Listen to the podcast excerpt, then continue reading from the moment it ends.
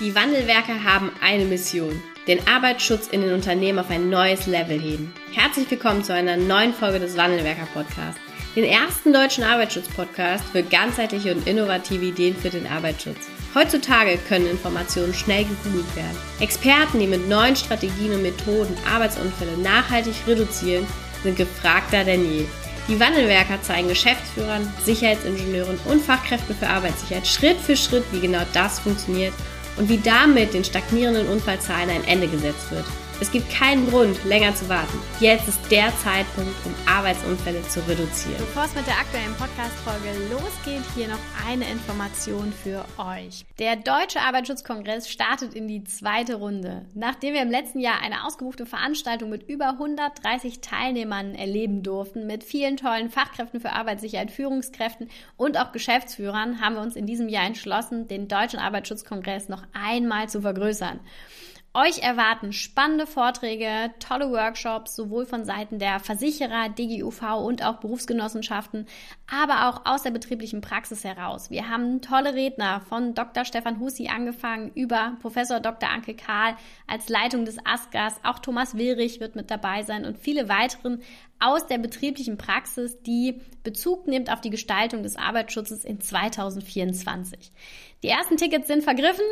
Dein Ticket kannst du dir jetzt unter arbeitsschutzkongress.de zum aktuellen Vorzugspreis noch sichern und dann kannst du dabei sein, wenn wir am 17.06. in Wuppertal den Deutschen Arbeitsschutzkongress in einer zweiten Runde erleben dürfen. Hallo und herzlich willkommen zu einer neuen Podcast-Folge im Wandelwerker Podcast. Ich begrüße heute einen ganz tollen Gast im Interview. Herzlich willkommen, Daniel Pfisterer. Hi. Hallo, hi. Daniel, wie lange kennen wir uns jetzt? Dann haben wir uns kennengelernt vor drei, vier Jahren oder drei? Ja, drei ja ungefähr, an dem Tag letztendlich, wo ihr euren Preis verliehen bekommen habt auf der A&A-Messe. Ah, da habe ich euch sozusagen das erste Mal gesehen und ja, und da kam ja schon ins Gespräch. Also ich nicht mit dir, aber mit einem Teil deiner deines ja. Unternehmens, deinem Partner. Ja, sehr cool. Du bist ähm, mittlerweile auch selbst Inhaber eines Ingenieurbüros, Pfisterer Safety Culture. Und ähm, ja, wir wollen heute, und das ist eine ganz spezielle Branche, also du machst jetzt nicht grundsätzlich alles, sondern du hast eben auch einen ganz tollen Schwerpunkt auf die Film- und Fernsehbranche. Und da wollen wir heute auch mal den ein oder anderen kleinen Blick hinein äh, wenden oder hinein machen. Ähm, und was, was bei dir, finde ich, auch nochmal ein bisschen besonders ist, du hast eine ganz spannende Reise auch zu deinem Ingenieurbüro hingelegt und auch zum Arbeitsschutz. Wie bist denn du zum Arbeitsschutz gekommen? Prinzipiell habe ich eine neue Herausforderung gesucht. Also ich war Bundesbeamter äh, bei der Bundeswehr und, ähm, und habe einfach aufgrund äh, privater Interessen einen festeren Standort gesucht. Das heißt, ich wollte einfach äh, mehr zu Hause sein und ja, und habe mich dann von der Bundeswehr wegbewegt und kam dann zum Arbeitsschutz weil in dem, zu dem Zeitpunkt, wo ich letztendlich mir eine neue Herausforderung gesucht habe, hat zufällig ein sehr guter Bekannter von mir sein Arbeitsschutzunternehmen verkauft, das er seit 1990 schon hatte. Ja, und dann habe ich die Herausforderung einfach angenommen, bin ein halbes Jahr als Praktikant letztendlich mitgelaufen, habe mir das mal angeschaut, ob ich mir das vorstellen könnte. Und dann habe ich mich zum Kauf entschlossen. Ja, also, und das ist, finde ich, ja auch gar nicht so aus dieser intrinsischen Motivation. Ne? Ich finde Arbeitsschutz toll und ich möchte Arbeitsschutz machen, um Menschen auch zu erhalten und äh, gesund zu erhalten, sondern ich habe eine neue Herausforderung gesucht. Das finde ich auch eine ganz spannende Motivation. Hast du es bereut? Äh, na, bis jetzt noch nicht. Nein. Also Arbeitsschutz grundsätzlich ist schon eigentlich eine tolle Sache, ne? Auch wenn man da über, über diese Motivation hinkommt. Ne? Ja, also auch meine Tätigkeit vorher bei der Bundeswehr war letztendlich, ich habe Menschen geschult und ich habe für Sicherheit gesorgt. Äh, also ich war für die Sicherheit für einzelne Leute in, in Kriseneinsätzen verantwortlich. Deswegen der Inhalt, Schutz des Menschen und Erhalt des Menschenlebens ist, glaube ich, das Gleiche. Äh, die Themen sind ein bisschen was anderes. Also jetzt gucke ich halt nach dem Feuerlöscher und nach dem Erste-Hilfe-Kasten, was ich vorher halt nicht getan habe. Ja, die Gefährdungen sind, glaube ich, auch ein bisschen anders. Ja. Ne? Zu, zu genau. den Gefährdungen in der Film- und Fernsehbranche als zu früher. Ja. Wobei wir jetzt, ich betreue natürlich Unternehmen, die halt äh, Sachen im Irak aufbauen oder ähm, in Afghanistan tätig sind wieder. Das sind dann sehr viele Parallelen letztendlich. Und da bist du dann natürlich auch voll im Thema, ne? Also da hast du natürlich eine Expertise, die dir hier, ich sag mal so ganz klassischer, so eine ganz klassische SIFA gar nicht mitgeben kann. Das ist, äh, das ist auf jeden Fall mit dann natürlich ein, äh, ein ganz besonderes Merkmal. Ähm, ja. Vielleicht kannst du uns mal so einen kleinen Einblick geben in äh, dein Ingenieurbüro und vielleicht auch den Schwerpunkt der Fernseh- und Filmbranche oder Film- und Fernsehbranche. Was, was gibt es dort für Schwerpunkte? Wo liegen vielleicht auch so die Herausforderungen, die Gefährdungen? Nimm uns doch mal mit. Naja, prinzipiell ähm, gibt es keine großen Unterschiede zu jedem anderen Unternehmen, weil natürlich alle Vorschriften, die ein normales Unternehmen hat, natürlich auch für die Filmbranche gelten. Klar, mit ihren paar Informationen, die, sag ich mal, ein bisschen tiefergreifend vielleicht sind und spezieller sind für die Filmbranche, aber letztendlich gelten dieselben Regeln wie für jedes andere Unternehmen auch. Und dann gibt es natürlich aber doch einen großen Unterschied, weil gerade in Filmproduktionen, also wenn wir von einer Produktion eines Filmes sprechen oder einer Serie, wird halt oft für diese Serie eine GmbH gegründet oder es ist irgendwas ausgelagert. Das heißt, wir haben ein Unternehmen, das prinzipiell 60, 80 Tage besteht und danach wieder aufgelöst wird. Das heißt, Echt? die ganzen, die ganzen Schritte, die du letztendlich machen musst, also sieben Schritte zur, Erfer äh, zur Ermittlung der Gefährdungsbeurteilung, also Festlegen der Gefährdungen, Maßnahmen machen, ähm, Schutzmaßnahmen definieren, Wirksamkeit überprüfen, das hast du dann oft halt in einem sehr kompakten äh, Zeitrahmen, wo du es umsetzen musst und danach ist auch wieder abgeschlossen was es für mich sehr interessant macht, weil die Gefährdungsbeurteilung halt kein langlebiges Dokument ist mit, dann gucken wir mal, wie wir die Maßnahmen umsetzen und in drei Jahren merken wir mal Auswirkungen, sondern meistens schreibt man am Abend vorher etwas, was am nächsten Tag umgesetzt werden muss. Mhm. Das macht es natürlich sehr, also sehr befriedigend als Arbeitsschützer. Ja. Ja, das stimmt. Die Schnelllebigkeit und vor allen Dingen auch die Wirksamkeit, also im Sinne von, wie werden wir auch wirksam und können uns auch als Sieger zum Ausdruck bringen, ist natürlich deutlich schneller da, als wenn wir so den klassischen Konzernbetrieb sehen, wo die Gefährdungsbeurteilung erstmal in drei Runden mit allen Beteiligten diskutiert wird. das ist wahr. Genau. Hat aber natürlich auch Nachteile, weil äh, wenn man sich so vorbereitet auf den Drehtag, das passiert dann meistens nach 20 Uhr. Das heißt also, wir müssen nach, wir fangen eigentlich an zu arbeiten nach 20 Uhr. Dann letztendlich lesen wir die Pläne für den nächsten Tag und entwerfen halt die Lösung für den nächsten Tag. Ja, okay. Und wie ist das mit, ähm, jetzt ist, hast du ja schon gesagt, das, ist, das Unternehmen besteht auch nicht so lange, ne? Und das sind ja wirklich nur ganz kurze temporäre Arbeitsplätze oder auch Arbeitsstätten, die da stattfinden. Wie ist denn aus deiner, also wie wird zum einen damit umgegangen, ne, dass ähm, ja so ein, so ein, es gibt ja nicht den einen Ort und den einen Arbeitsplatz, sondern es sind ja ständig sich verändernde Arbeitsbedingungen oder dann eben auch am Set. Wie wie wird das, äh, wie gehst du damit um oder wie wird es eben auch umgesetzt im Rahmen dann der Gefährdungsbeurteilung? Nehmen wir mal so beide Seiten. Also einmal sagen wir den, den behördlichen, die behördliche Seite, also jetzt die BGE-TEM, die VBG oder auch die Unfallkasse der Länder, kommt ein bisschen darauf an, wer zuständig ist. Ähm, die kennen natürlich dieses Problem, genau das, was du gerade beschrieben hast, äh, dass man eine sehr schnelllebige und ungewisse Arbeitsumgebung hat, oft mehr oder weniger und vor allem wechselnde Arbeitsumgebung. Das heißt, ähm, diese, die Vorschriften sagen da einfach, dass man eine bestimmte Art von Gefährdungsbeurteilung schreiben muss. Und die ist in der Filmbranche vierteilig. Also wir, kennen das ja auch, wir schreiben im normalen Unternehmen ja auch eine allgemeine Gefährdungsbeurteilung, dann gucken wir uns nochmal die Arbeitsplätze an oder, oder, oder, oder. Ähm, und in der Filmbranche haben wir einfach vier verschiedene Gefährdungsbeurteilungen. Das heißt, auch da hast du die allgemeine, ähm, ganz normale, wo, halt, wo die Notfallmaßnahmen drinstehen, Erste Hilfe, äh, wie wird die Unterweisung der Mitarbeiter erfolgen, wie geht man mit Arbeitsmitteln um. Also so ganz Sachen, die halt immer zutreffen. Mhm. Was ist typisch im Film? Umgang mit Hubarbeitsbühnen zum Beispiel. Das ist ja völlig egal, wann ich mit der Hubarbeitsbühne arbeite und es ist auch egal, wo ich mit der arbeite. Es gibt ein paar Grundregeln, die ich zu beachten habe, wenn ich eine Hubarbeitsbühne nutze. Dann die zweite Stufe ähm, ist die Gefährdungsbeurteilung Drehbuch. Das heißt, wir kriegen vorab immer die Drehbücher geschickt und müssen die dann lesen, ähm, weil man natürlich sehr vieles aus dem Drehbuch schon rauslesen kann. Also mhm. wenn man eine spektakuläre Szene machen will und will eine Explosion machen, dann weiß man schon, okay, dann brauche ich vielleicht einen Special Effect Koordinator. Oder ich will jemanden, dass jemand die Treppe runterstürzt. Oh, Instant Koordinator. Das kann man aus dem Drehbuch rauslesen, weil das natürlich auch Arbeit erfordert. Das heißt, ich muss jemand finden, der fachlich qualifiziert ist, der ein Stunt-Koordinator ist, ein anerkannter Stunt-Koordinator ist, den muss ich buchen. Ähm, also das muss schon also durchgeführt werden, sag ich mal, bevor der Film angefangen wird zu drehen, weil sonst wird es mhm. zeitkritisch. Und das, das ist mit deiner Aufgabe auch oder mit Aufgabe auch des Arbeitsschutzes, dann solche Beauftragten oder Koordinatoren noch mit ergänzend hinzuzubuchen? Nein, das macht die Produktion selber letztendlich und es funktioniert auch sehr gut. Wir lesen es halt durch und machen unsere Anmerkungen. Und ich würde sagen, in 90 Prozent der Fällen kriegen wir dann als Feedback, ja, haben wir auch schon erkannt, äh, danke für den Hinweis, haben wir uns schon gekümmert, äh, machen wir. Oft sind es halt die Kleinigkeiten, die vergessen werden. Also eine Straßensperre. Also während dem letzten Verfolgungsjagd in München äh, über den Mittleren Ring. Dann gibt es natürlich von der Stadt, äh, muss man Genehmigungen beantragen. In München wird es meistens abgelehnt. In dem Fall wurde es genehmigt, aber halt nur nachts um drei am Samstag. Ähm, aber da gehören natürlich dann Straßensperren dazu. Jetzt ob voll oder Intervall, da muss man natürlich äh, jemand holen, der das darf. Darf nicht jeder einfach eine Straße sperren. Ähm, du einfach einen Broiler aufstellen, ne? Und sagen, ja. hier, kurz. Ja, das ist leider vorbei, sowas. Das ging früher vielleicht mal, aber heute ist es sehr strikt geregelt, äh, wie man eine Straße sperrt, letztendlich.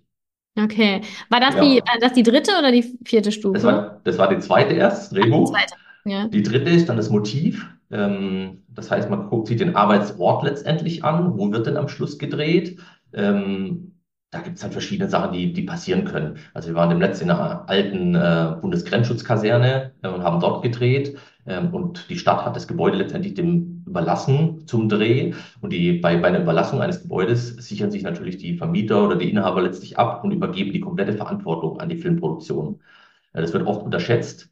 Weil in dem Fall, jetzt gerade in dem konkreten Beispiel, hat die Stadt äh, das komplette Gebäude zugemauert, weil natürlich nicht wollten, dass irgendwelche Obdachlose reingehen, weil es einfach nicht mehr genutzt wird.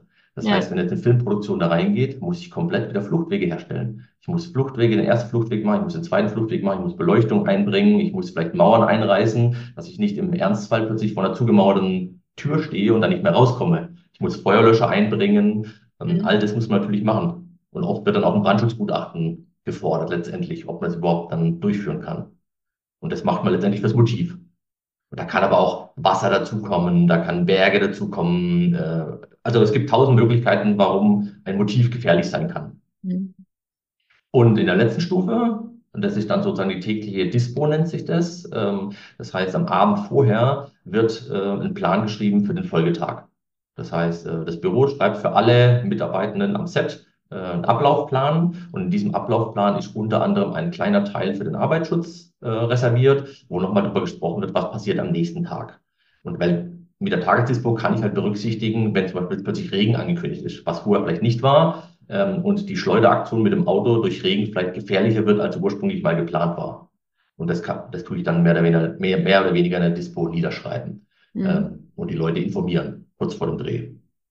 Ja, und das sind die vier Stufen, die durchgeführt werden müssen. Woher hast du das Wissen dazu? Also, ich sag mal, Stunts sind ja jetzt, du hast jetzt ein paar Sachen schon gesagt, ne? Feuer, Wasser, Straßensperrung, Verfolgungsjagd. So, das sind ja jetzt nicht die klassischen Gefährdungsfaktoren, die ich auf dem BG-Seminar ähm, lerne, ne?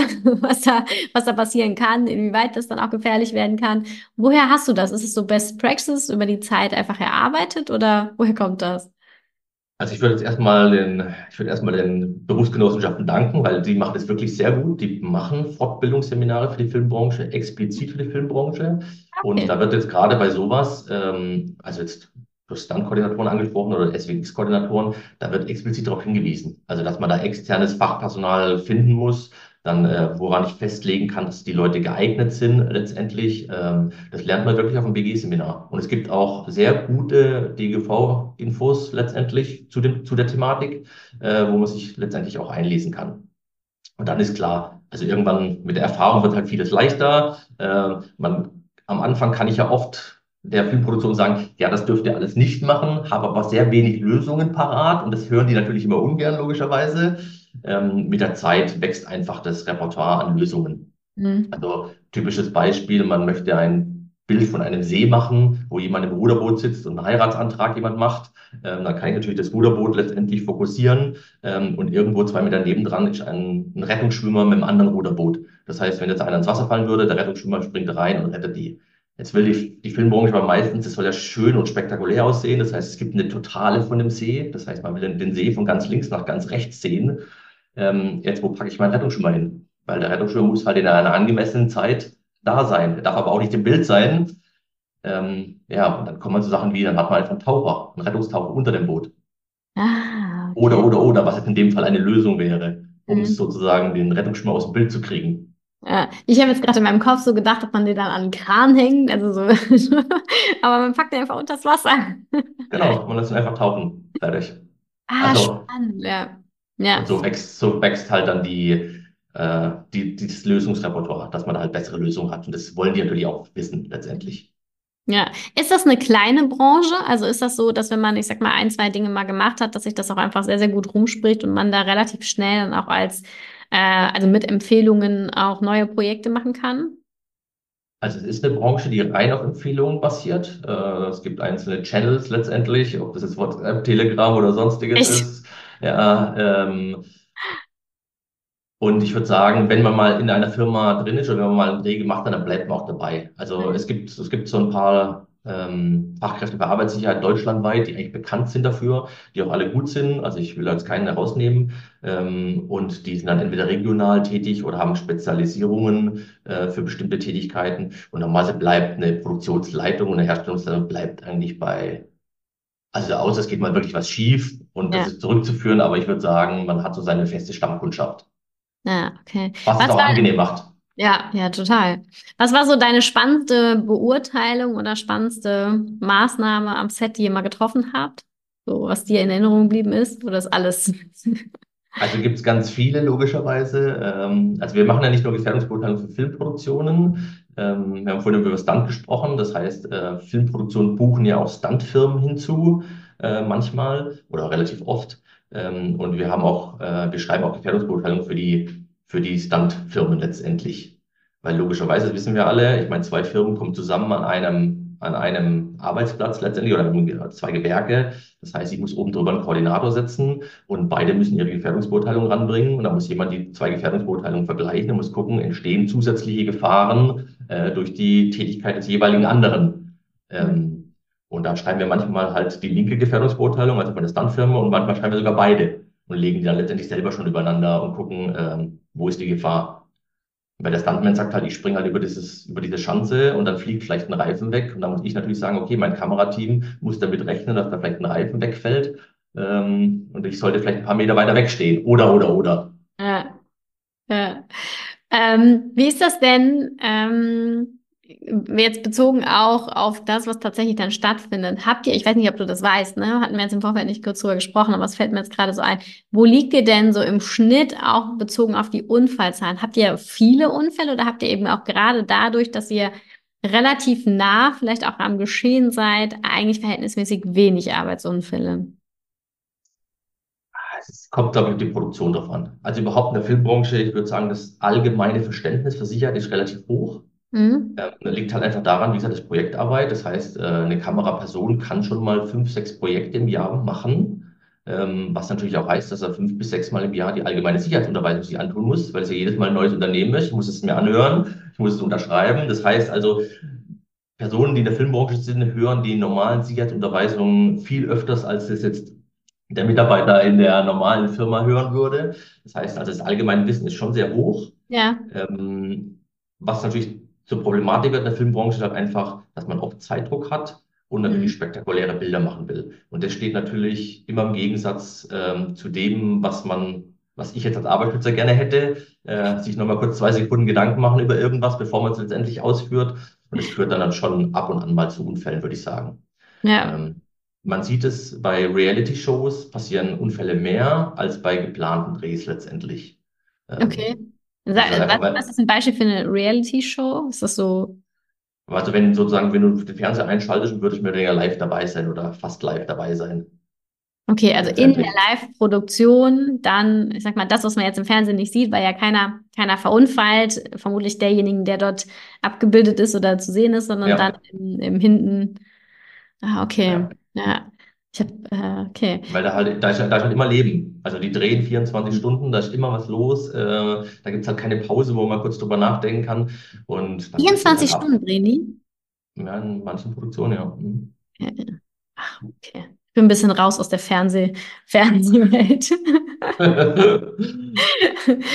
Ähm, wenn, wenn denn dann mal was passiert, was sind das dann für Unfälle? Sind das ähm, schon dann schwere Unfälle? Weil ihr habt ja auch große Gefährdungen, ne, was Explosionen, äh, Flug, ähm, Autos angeht. Oder sind das dann auch ganz klassisch, so wie auch in einer betrieblichen, operativen Produktionspraxis, Stolpern, Rutschen, Stürzen, kleine Schnittverletzungen?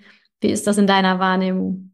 Ja, also Stolpern, Stürzen, Rutschen ist so, ich glaube, die häufigste Unfallursache liegt halt einfach daran, ich meine, in der Filmbranche, überall sind Kameras, überall ist Licht, äh, Nebel oder sonstiges. Das heißt, also überall liegen Kabel, genau. Und man kann nicht immer überall Kabelbrücken installieren. Man versucht es natürlich, aber auch da, wie gesagt, das ist ein sehr schnelllebiges Motiv dann. Da werden Kameras von A nach B geschoben oder sonstiges und schon stolpert jemand übers Kabel. Ich habe mhm. den letzten Unfall gehabt, wo jemand von der Kabelbrücke runtergestürzt ist, weil zwei Kabelbrücken übereinander gestapelt wurden. Eine Knöchelverletzung. Also es gibt immer irgendwas. Wir hatten eine Verunfallung mit einem Pferd, äh, wo jemand vom Pferd gefallen ist beim Dreh. Oh, ja, Unfall einem Paraglider. Also alles, was man so im Fernseher sieht, kann ja auch passieren, logischerweise, wenn jemand am Pferd reitet. Ähm, dann muss er halt reiten können. Und wenn er nicht reiten kann oder nur mittelmäßig reiten kann, dann kann da auch mal was passieren. Da muss man es halt einschränken. Ja, ja, das stimmt. ist auch nicht so, ist auch nicht so der klassische Arbeitsunfall, den man jetzt äh, in der Metallverarbeitung hat, aber ja, man kann, ja, wo Pferde sind, ne, oder auch generell mit Tieren gearbeitet wird, egal ob das Pferd, Hund oder auch andere Tiere sind, ne, kann natürlich auch solche Sachen passieren. Ja, habe ich jetzt auch gar nicht dran gedacht. Wie ist das denn, was ist denn so aus deiner Sicht, und du kennst ja die Branche jetzt schon einige Jahre auch ganz gut, was ist denn so aus deiner Sicht ähm, etwas, was auch noch Potenzial hat, um vielleicht da in der Filmbranche im Arbeitsschutz noch besser zu werden? Also wenn du dir, wenn du dir irgendwie eine Sache verändern könntest, was, was wäre das, was du als erstes vielleicht auch flächendeckend über die Filmbranche mit einführen würdest? Also ich habe das natürlich schon erkannt und wir machen das schon. also es ist keine Zukunftsplan. Ähm, wir unterrichten an Filmhochschulen und mhm. versuchen den äh, zukünftigen Filmschaffenden sozusagen, völlig egal, ob Kameraperson, ob Drehbuchautor, äh, ob Regisseur, Regisseurin, äh, versuchen denen letztendlich schon ein Verständnis für Arbeitssicherheit zu geben. Mhm. Ich meine, da stehen wir immer im, im krassen Kontrast zu einem Hochschullehrer, der halt für Kreativität steht, der sagt natürlich, wenn jemand schon weiß, dass er das nicht schreiben darf, weil es gefährlich ist, dann lässt das vielleicht und somit lässt die Kreativität nach. nach. Aber ich sage halt, wenn jemand schon weiß, dass beim Schreiben die Ausführung vielleicht 500.000 Euro kostet, weil einfach die Sicherheitsmaßnahmen so schwierig sind, wird das vielleicht gleich anders schreiben. Mhm. Aber da treffen halt zwei unterschiedliche Welten aufeinander ähm, und dann muss letztendlich der, der Schüler entscheiden oder der Student entscheiden, was er macht oder die Studentin. Ja, aber das ist mein Ziel. Also ich will einfach den, den Samen für das Verständnis für Arbeitssicherheit viel früher setzen, weil dann einfach bestimmte Sachen das gar nicht äh, in Betracht gezogen werden, letztendlich an der Filmproduktion. Ja, ja, und die, und die Problematik der Sicherheitsbeauftragten, ich meine, das gilt für jedes Unternehmen ja auch, und es müssen 20, ab 20 Mitarbeiter muss ein Sicherheitsbeauftragter vor Ort sein, ähm, hat natürlich auch nicht jede Filmproduktion. Und das mhm. ist natürlich dann also es gibt jemanden, der für Sicherheit zuständig ist, den gibt es immer, der ist auch eingeteilt, aber der hat vielleicht nicht das nötige Fortbildungsmodul bei der BGE-TEM oder bei der VBG oder kennt sich mit Film aus oder, oder, oder. Und dann ist er natürlich auch wieder nur halb richtig am Platz. Ja, mit jeder neuen Gründung müssen dann ja auch neue Sicherheitsbeauftragte wieder bestellt werden, ne? weil die Firma gab es mhm. ja vorher noch gar nicht. Ne? Das ist ja, ich stelle mir das genau. so vor, dass ja mit jeder Neugründung einfach ein unfassbarer Verwaltungsaufwand auch erstmal einhergeht. Und zwar erstmal nur über den Bereich, über den wir jetzt blicken können. Und das ist erstmal der Arbeitsschutz, aber das geht ja für alles andere auch. Ja. Ja also krass. deswegen haben auch alle Anbieter, die es auf dem Markt gibt, so wie gesagt, die, die Erfahrenen, ähm, es gibt Handbücher letztendlich. Und mhm. dieses Handbuch beinhaltet zum Beispiel die Bestellung des Sicherheitsbeauftragten. Dann kriege ich das als Produktionsleiter, kriege ich dieses Handbuch und arbeite es jetzt einmal durch. Dann weiß ich, ich muss wieder meinen Sicherheitsbeauftragten bestellen, ich muss eine Fachkraft für eine Elektrofachkraft bestellen, ich muss, wenn ich eine Überarbeitsbühne habe, jemand bestellen, ich muss die und die Führerscheine kontrollieren ähm, ja, das ist alles zu tun, genau. Aber ja. wie gesagt, die Filmbranche weiß das mhm. ähm, und es funktioniert sehr gut. Hat also sich auch wirklich, bewährt, offensichtlich. Ja, genau. ja, sonst würde man das ja nicht tun. Ne? Wenn der Verwaltungsaufwand größer wäre als der Nutzen des Gründens einer eigenen Firma für die jeweilige Produktion, würde man das ja nicht tun. Ja. ja. Genau. Jetzt hast du eben schon gesagt, wann du auch über, wann wir uns das erste Mal gesehen haben, in, in Anführungszeichen, oder kennengelernt haben. Äh, wir haben ja dann auch gemeinsam eine, eine zusammengearbeitet und eine Zeit lang miteinander verbracht und auch heute ja. noch. Ne?